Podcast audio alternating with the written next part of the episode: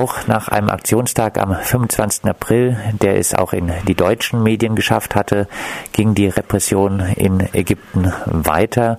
Wie lässt sich diese Repression zusammenfassen? Naja, du hast ja schon gesagt, sie ging weiter. Also es ist im Prinzip ein Vorgehen gegen alle möglichen oppositionellen Gruppen. Das betrifft Angehörige der Muslimbrüderschaft äh, genauso wie auch Linke, inzwischen auch Journalisten.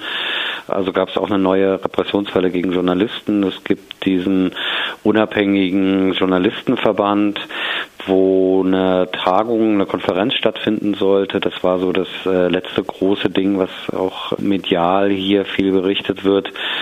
Die Polizei hat den Zugang zum Gebäude verhindert, hat dann zwei Journalisten festgenommen. Im äh, Gebäude dieses Journalistenverbandes ist da also mit einer großen Gruppe Polizisten eingeritten und äh, hat die Leute dann da rausgeholt.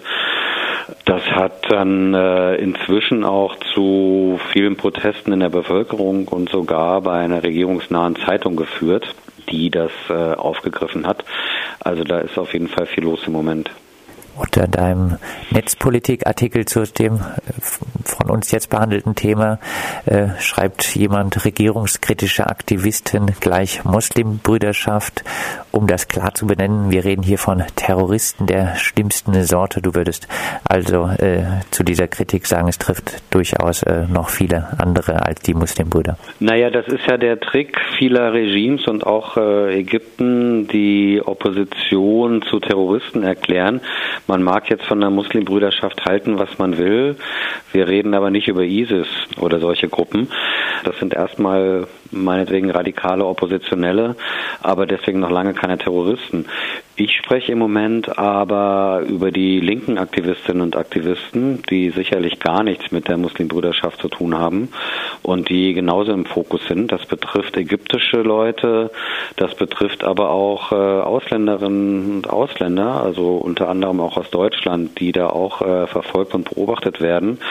Sehr bekannt geworden ist ja der Fall von Giulio Regeni, der Italiener, italienischer Student äh, und auch Journalist, der im Januar in Ägypten bestialisch ermordet wurde. Also ich möchte das gar nicht schildern, wie der aufgefunden wurde. Auf jeden Fall einige Tage nach seinem Tod weggeworfen in einem Straßengraben. Und zuletzt wurde er gesehen, wie er von Uniformierten verhaftet wurde. Gibt oder mitgenommen mit, wurde. Gibt es mittlerweile was Erhellendes zu seinem Tod? Soweit ich weiß nicht. Es gibt eine italienische Untersuchungskommission. Es gibt ja den Verdacht, dass es eben äh, Polizisten waren. Al-Sisi hatte dann äh, nach ein paar Tagen die vermeintlichen Mörder präsentiert, die dann aber bei der Festnahme allesamt erschossen wurden. Äh, das hat Italien dann auch angezweifelt. Also soweit ich weiß, ist da keine Bewegung in der Aufklärung. Auch Menschenrechtsorganisationen wie die Ägyptische Kommission für Rechte und Freiheit stehen im Fokus der Repression. Warum geht die Regierung gegen diese Menschenrechtsorganisation vor? Ja, diese Menschenrechtsorganisation ist eine von mehreren Gruppen, die man so, glaube ich, der alternativen, vielleicht äh, könnten wir das als links beschreiben, äh, linken emanzipatorischen Szene zugehört.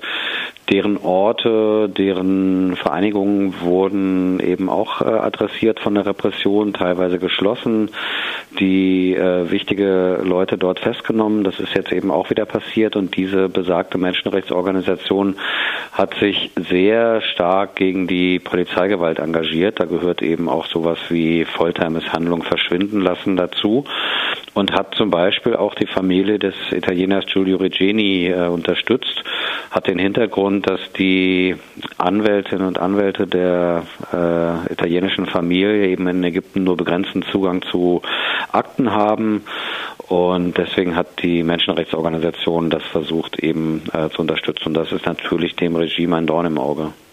Auch der normalerweise in Deutschland lebende Aktivist Ahmed Said, der wegen Teilnahme an einer nicht genehmigten Versammlung festgenommen wurde, äh, sitzt jetzt in Haft. Er lebt, wie gesagt, eigentlich in Deutschland. Setzen sich also deutsche PolitikerInnen für seine Freilassung ein? Das war eigentlich so beabsichtigt. Der Ahmed Zeit ist inzwischen in so ein Parlamentarierschutzprogramm des Bundestages aufgenommen worden. Das ist natürlich erstmal nur so ein äh, wie soll man sagen, nichts Verbindliches, aber alle Abgeordneten, die nach Ägypten reisen, auch Regierungsangehörige, die nach Ägypten reisen aus Deutschland, sind angehalten, sich nach seinem Schicksal zu erkundigen oder ihm sogar, ihn sogar womöglich im Gefängnis zu besuchen. Also wir haben bisher nicht gehört, dass Ägyptenreisende das gemacht hätten. Also keine Unterstützung äh, durch äh, deutsche PolitikerInnen? Naja, man muss ja auch sagen, Ahmed Zeit ist auch nur einer von vielen. Das ist eben äh, immer auch so ein bisschen so ein Dilemma, wenn man dann solche Fälle so ein bisschen rausstellt, weil man die Leute vielleicht kennt oder weil sie ein bisschen bekannter sind. Ahmed Zeit ist auch mit einer Gruppe von anderen festgenommen worden. Die sind auch verurteilt worden. Äh, die sitzen auch im Knast. Die sind halt namenlos. Aber eben nicht mal in dem Fall dieser bekannteren Leute gelingt es eben, die Regierung beispielsweise oder die Unterstützung zu einer signifikanten Änderung der Situation irgendwie zu bewegen oder dazu beizutragen. Ich hatte es eingangs gesagt, trotz der Menschenrechtslage in Ägypten soll es wohl ein Sicherheitsabkommen von Deutschland mit Ägypten geben. Wie sieht die deutsche Kooperation mit dem Al-Sisi-System aus? Das ist eigentlich ganz schön krass. Vor allen Dingen deswegen, weil zur gleichen Zeit, als zum Beispiel äh, Italien sogar erwogen hat, Sanktionen gegen Ägypten zu erlassen, Wirtschaftssanktionen wegen des Falles äh, verschwundenen und dann ermordeten Italieners, zur gleichen Zeit, also wirklich in der gleichen Woche, äh, reiste dann äh, Gabriel nach Ägypten und hat dann quasi die Sicherheitszusammenarbeit äh, mit Polizei und Geheimdienst äh, weiter vorangebracht. Und das ist seit Jahren eigentlich im Gange. Das wurde mit äh, Al-Sisi dann äh, wieder aufgenommen. Der Plan, ein Sicherheitsabkommen, also das konnte man als so eine Art Polizeiabkommen bezeichnen, äh, abzuschließen. Diese Sicherheitsabkommen werden bei der Bundesregierung unter der sogenannten Vorverlagerungsstrategie geführt. Das bedeutet, dass man also die Risiken für die Bundesrepublik Deutschland so weit wie möglich geografisch äh, vorverlagern will, dass man also so äh, auch weit entfernte Länder zur Zusammenarbeit gewinnen will, dass diese Risiken gar nicht erst die Bundesrepublik erreichen. Und ähm, diese Risiken sind Terrorismus und Migration. Das wird auch unumbunden so gesagt. Und äh, da geht es eben um Kollaboration, Ausbildung der äh, ägyptischen Polizei. Und was hier besonders ist, diese Abkommen werden normalerweise oder eigentlich immer nur mit der Polizei verhandelt, also mit dem Innenministerium und äh, Adressat sind dann sozusagen die Polizeibehörden.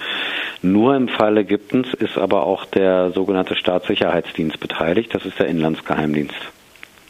Das heißt, äh, auch äh, dieser Geheimdienst, der ja wahrscheinlich äh, auch bei der Verschleppung von Menschen etc.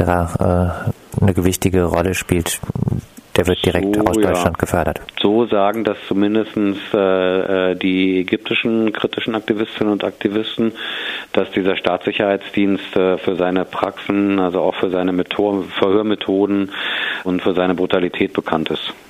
Du hast es gesagt, Italien hatte zumindest äh, ein anderes Vorgehen gegenüber Ägypten überlegt. Warum kooperiert Deutschland in dieser von dir skizzierten Weise mit Ägypten? Ich glaube, da gibt es viele Gründe. Ein wichtiger Grund dürfte im Moment die Lage in Libyen sein. Denn äh, viele Migrantinnen und Migranten legen ja bekanntlich aus äh, von der libyschen Küste in Richtung Italien ab mit den äh, kleinen Booten, einige aber auch von Ägypten.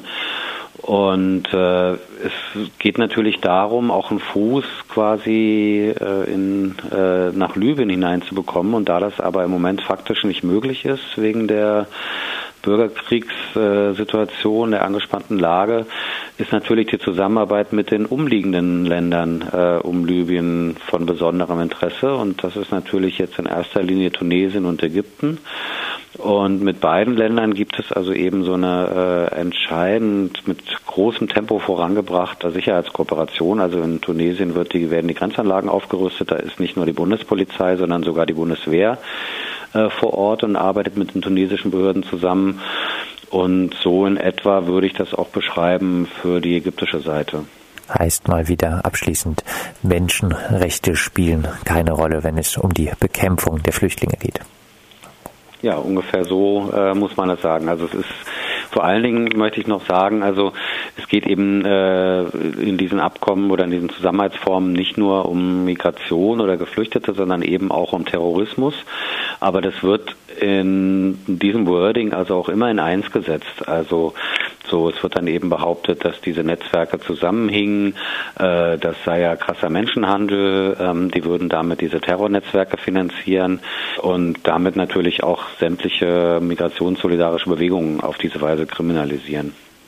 Soweit Matthias Monroy, freier Journalist aus Berlin, zur Repression in Ägypten und zur Unterstützung des Repressionsapparats äh, durch Deutschland.